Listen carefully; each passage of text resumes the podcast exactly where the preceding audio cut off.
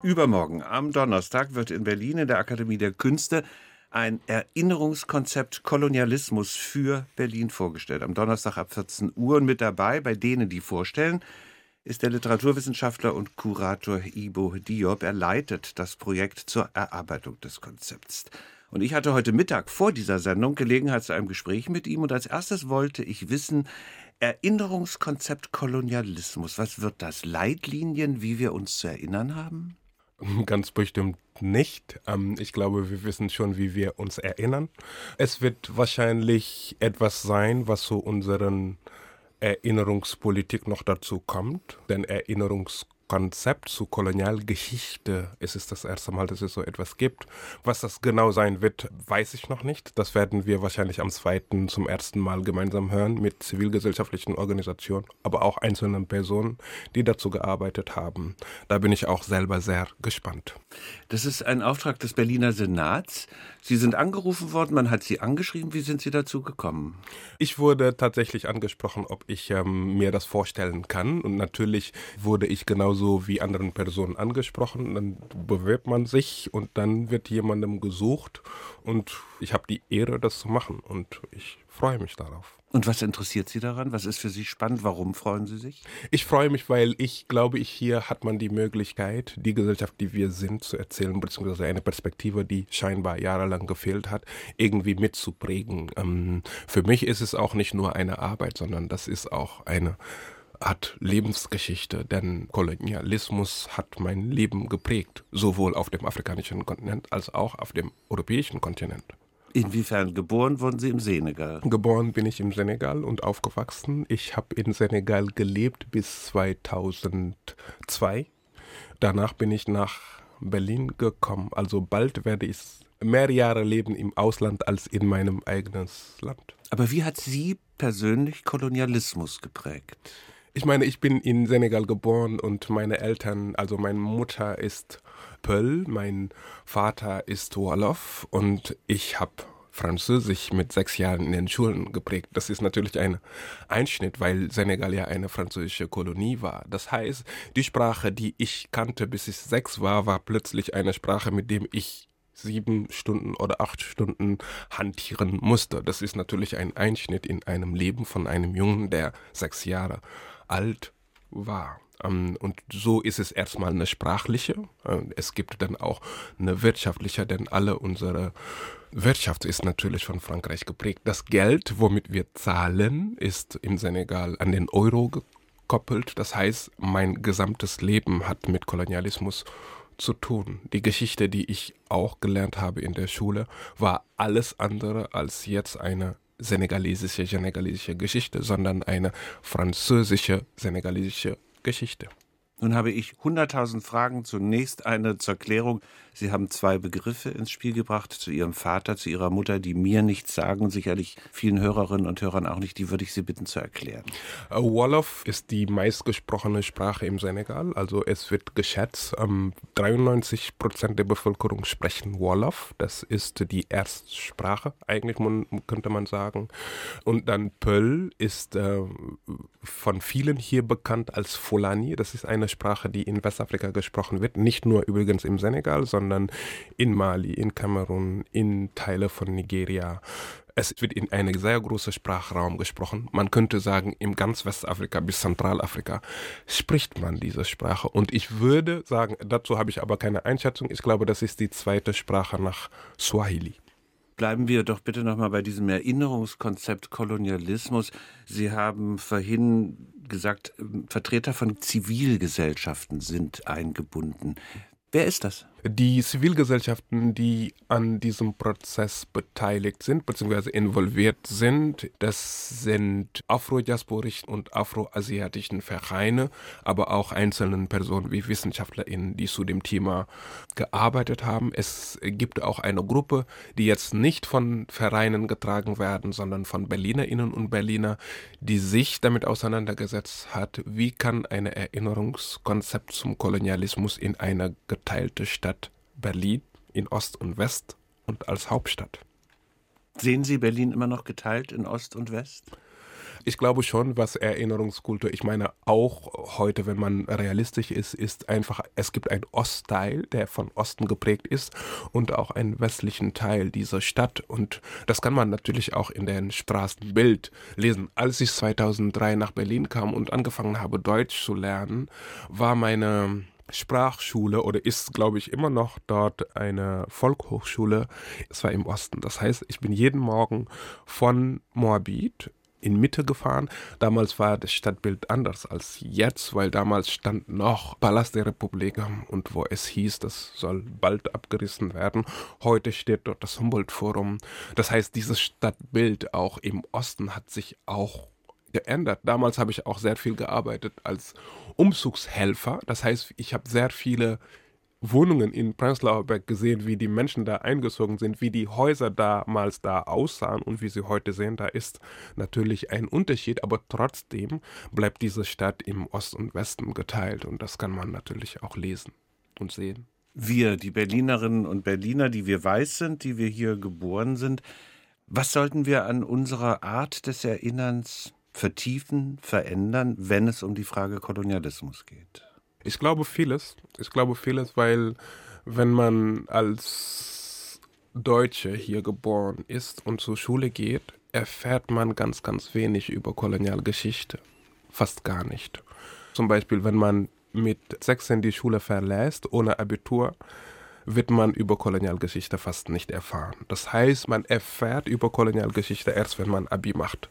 Und das machen nicht alle Abi. Das heißt, ein großen Teil unserer Gesellschaft weiß nicht oder wird ganz spät erfahren, dass wir hier in einer Stadt leben, der dafür verantwortlich ist, dass bestimmte Grenzen in bestimmten Erdteilen gezogen wurden. Durch eine Machtpositionierung, durch ein Rennen nach Ressourcen. Ressourcen hier nicht nur Rohstoff, sondern auch nach menschliche Ressourcen, also Kräfte, hat man hier in Berlin durch eine Einladung von Bismarck eine Afrika-Kongo-Konferenz eingeladen, wo das Osmanische Reich bestimmte Länder in Europa, Frankreich, England, Belgien sich in Berlin getroffen haben und das Kontinent unter sich geteilt haben.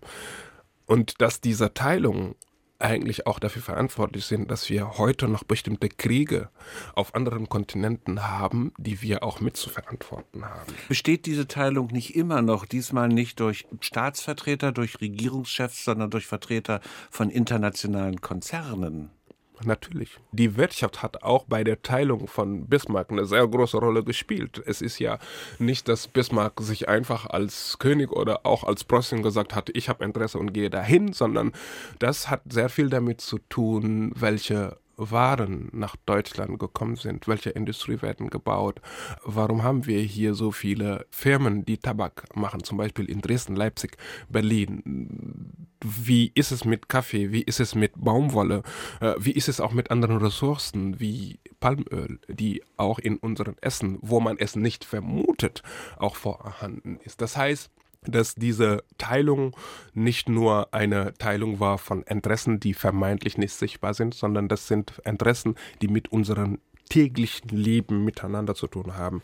Wie wir essen, wie wir uns kleiden, wie wir uns in der Stadt bewegen, all das ist kolonial geprägt. Und die wenigen von uns haben eine Vorstellung davon, was das eigentlich bedeutet. Hinzu kommt, dass wenn du als Deutsche bist und nicht als eine weiße Deutsche gesehen wird, bekommt man eine Grenze, dass du nicht zu dieser Gesellschaft gehörst.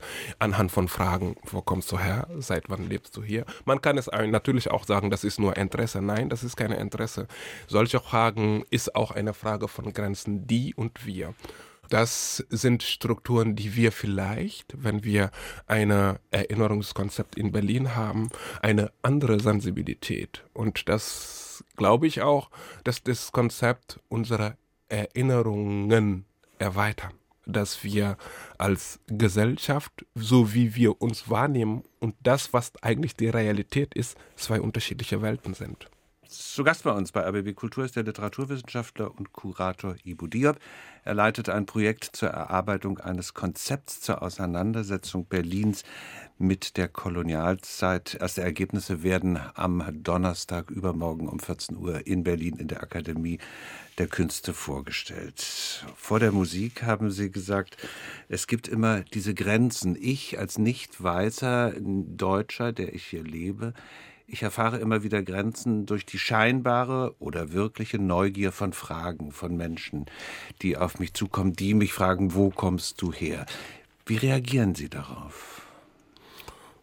Es kommt darauf an, wie ich mich an dem Tag fühle. Wenn ich mich gut fühle und denke, ja, es ist so, dann antworte ich darauf, ich komme aus dem Senegal. Wenn ich keine Lust habe oder nochmal die Menschen irgendwie ähm, so einfach mit meiner Realität heute sage ich, ich komme aus Charlottenburg.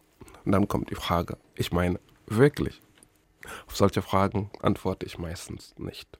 Ich möchte Ihnen aber trotzdem eine indiskrete Frage stellen.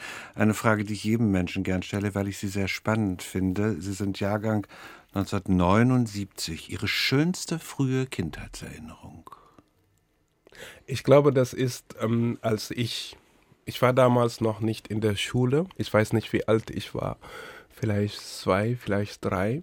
War ich mit meiner Mama. Sie hat ihre Mama besucht, die in Futa lebt. Futa liegt im Norden vom Senegal am Fluss. Und diesen Fluss geht von Senegal bis nach Niger. Und da haben wir meine Oma besucht. Und als wir weggefahren sind, habe ich gesehen, wie meine Mama geweint hat. Ich glaube, das ist einer der schönsten Momenten im Nachhinein für mich, weil das sich in meinen Kopf geprägt hat. Meine Mutter habe ich erlebt als eine sehr starke Persönlichkeit, die nie Emotionen zugelassen hat. Und da habe ich sie schwach gesehen. Und ich glaube, aus heutiger Perspektive ist eine der schönsten Erinnerungen, die auch und wenigen, die so einprägend sind in meinem Kopf. Sie haben eine Tochter. Sind Sie in der Lage, Ihrer Tochter mehr Emotionen zu geben, als, wie Sie es eben skizziert haben, Ihre Mutter nach außen tragen konnte oder wollte? Da müsste man meine Kinder fragen. Ich weiß es ja, nicht. Ja, mehrere Kinder. ja, da müssten wirklich meine Kinder fragen, ob ich das mache, ob ich das kann. Ich weiß es nicht. Die Eltern waren wichtig für Sie, auch für Ihre politische Bildung? Meine Mutter war wichtig für meine politische Bildung. Inwiefern? Inwiefern, weil meine Mutter in Senegal geboren ist, in Senegal zivilisiert und hat sich entschieden, nicht zu heiraten und uns alleine großgezogen. Das ist aber die Erzählung, die ich mir selber eingeprägt habe. Sie hat mir das nie so gesagt. Aber das ist meine Verständnis von ihrer Lebens, von ihrer Wahl, so wie sie gelebt hat, glaube ich. Hat sie mit Ihnen auch Gespräche geführt über offenkundig nicht so sehr die persönliche Geschichte, aber die Geschichte des Landes. Also da sind wir wieder beim Kolonialismus, über die Versklavung von ich weiß nicht wie viel tausend Menschen über die Jahrhunderte. War das ein Thema bei Ihnen zu Hause? Nein, bei uns war das nie ein Thema. Wir haben zu Hause nie darüber geredet, obwohl ich in Dakar teilweise groß geworden bin, haben wir nie darüber gesprochen. Das erste Mal, wo ich über die Geschichte von versklavten Menschen erfahren habe, ist, als ich in Goree war. Goree ist eine Insel unweit von Dakar, das sind so 15 Minuten mit der Fähre. Da ist das sogenannte Versklavtenhaus oder wo die äh, Menschen kurz bevor sie nach Amerika deportiert wurden, gelebt haben, manchmal ein Jahr, manchmal sechs Monate, manchmal drei Monate. Auf jeden Fall dort habe ich zum ersten Mal eine sehr, sehr prägende Mensch auch für mich, der die Geschichte von Versklavung erzählt hat. Joseph Ndiaye. Joseph Ndiaye äh, war der, man könnte sagen, heute der Kurator dieses Hauses, hat immer die Führungen gemacht und hat die Geschichte erzählt, genauso wie meine Oma mir Geschichten erzählt hat als Kinder. Und da habe ich zum ersten Mal das gehört, aber mich so richtig damit auseinandergesetzt nicht. Was hat dann die Initialzündung gegeben, dass die, Sie sich auseinandergesetzt die, haben? Das ist, seitdem ich nach Berlin gekommen bin, 2005, hatte ich an der Uni eine Vorlesung zu Film und Literatur von afrikanischen FilmmacherInnen. Und wir haben uns unterschiedliche Filme, vor allem von Sembène Usman, Charoy angeguckt. Das hatte ich bis dato noch nie gesehen. Der vom Zweiten Weltkrieg handelt, wo senegalesische Soldaten oder afrikanische Soldaten, afrikanischen Ländern, die Soldaten beim Zweiten Weltkrieg Frankreich zur Verfügung gestellt haben, damit sie für Frankreich kämpfen. Sehr berühmter Film, hat viele Preise in genau, aller Welt bekommen. Genau. Dieser Film von Sembène Usman äh, war zensiert, durfte nicht in Frankreich gezeigt werden, durfte nicht in Senegal gezeigt werden, durfte nirgendwo gezeigt werden. Hatte ich diesen Film bzw. dieses Seminar besucht und daneben habe ich mir ein Buch von Cheikh Anta Diop, Nation Nègre et Culture, gelesen, wo er zeigt, dass der erste Mensch nur auf dem afrikanischen Kontinent gelebt haben soll. Es hatte einfach klimatisch zu tun, dass die klimatischen Bedingungen dort so gut waren, dass Menschen sich dort entwickeln konnten. Das heißt, die ersten Kulturen überhaupt auf dem afrikanischen Kontinent geboren sind. Und da habe ich mich angefangen mit Themen wie Kolonialismus, Rassismus, Geschichte der Versklavung damit auseinandergesetzt. Das war 2005. Das sind äh, Momente, in denen ich mich damit so inhaltlich so richtig auseinandergesetzt habe. Und der zweite, der für mich auch heute noch determinierende oder der meine Arbeit zu nicht nur eine politische Arbeit, sondern wirklich eine biografische Arbeit macht, ist, dass seitdem ich Kinder habe, also meine erste Tochter ist 2008 geboren und als die Kinder angefangen haben, in den Kindergarten zu gehen, zur Schule zu gehen, habe ich gemerkt, dass sie anders wahrgenommen werden, dass sie nicht als Teil dieser Gesellschaft gesehen werden. Und äh, da hat es angefangen, dann wirklich nicht weh zu tun, sondern wirklich tiefergehende Fragen. Also wie möchte ich meine Kinder erziehen und welchen Platz sollten sie in dieser Gesellschaft haben? Denn diese Kinder sind in erster Linie deutsch, bevor sie irgendetwas anderes sind. Da hat es angefangen, so richtig zu schauen, was muss verändert werden, damit wir so wahrgenommen werden als die Gesellschaft, die wir sind. Dann hatten Sie einen Job, eine Aufgabe, wo ich glaube, dass Ihr Einfluss sehr groß war. Sie waren zwei Jahre lang bis 2022, also bis zum letzten Jahr, Kurator im Humboldt-Forum. Das Humboldt-Forum will sich ja mit dem Kolonialismus als klarem Auftrag, so wird es immer wieder formuliert, auseinandersetzen. Sie sind gegangen. Darf ich fragen, warum? Das war ein inhaltlichen, ich, ich weiß auch gar nicht, ob ich, ich glaube, so Humboldt-Forum, ich habe, glaube ich, alles gesagt, was ich zu dieser Institution und wie sie aufgestellt ist, alles gesagt. Das waren inhaltlichen Differenzen. Ich war übrigens dort kein Kurator von Ausstellungen, sondern als Programmkurator für Kolonialismus und Kolonialität. Und äh, dann hatten wir inhaltlichen Diskrepanzen, die für mich nicht tragbar waren. Ich bin gegangen. Wo, wie werden Sie jetzt über diese Studie, die Sie gerade mitarbeiten, hinaus Ihr Engagement fortsetzen? Es ist, ähm, glaube ich, jetzt mehr als nicht nur Engagement, sondern das ist ein Verständnis dafür, was für eine Gesellschaft wollen wir werden, beziehungsweise welche Zukünfte wollen wir die kommende Generation geben. Es wird natürlich unsere Realität heute ändern. Das wird auch nicht der Fokus sein. Für mich, wenn man mich fragt als Ibu Job, wird es ein Konzept sein, der Berlin in die Zukunft denkt. Das ist viel mehr. Ich weiß nicht, ob ich das erleben werde, aber es ist die Wille da zu schauen, was wollen wir die kommende Generation vererben und welchen Vorschlag haben wir für ein Zusammenleben in Differenzen.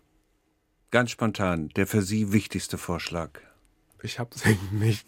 Ich kann es, glaube ich, nicht ausformulieren, denn ich habe sie nicht. Ich weiß nicht, wie sie aussieht. Ich habe eine Vorstellung von einer Welt, in der Rassismus nicht mehr möglich ist. Wie sie aussehen wird, weiß es nicht. Ist es realistisch, so eine Welt zu erwarten? Ja. Kriegen wir die Dummheit aus der Welt? Ja. Das sagt Ibo Diop, er leitet derzeit ein Projekt zur Erarbeitung des Konzepts, des Konzepts Erinnerungskonzept Kolonialismus für Berlin.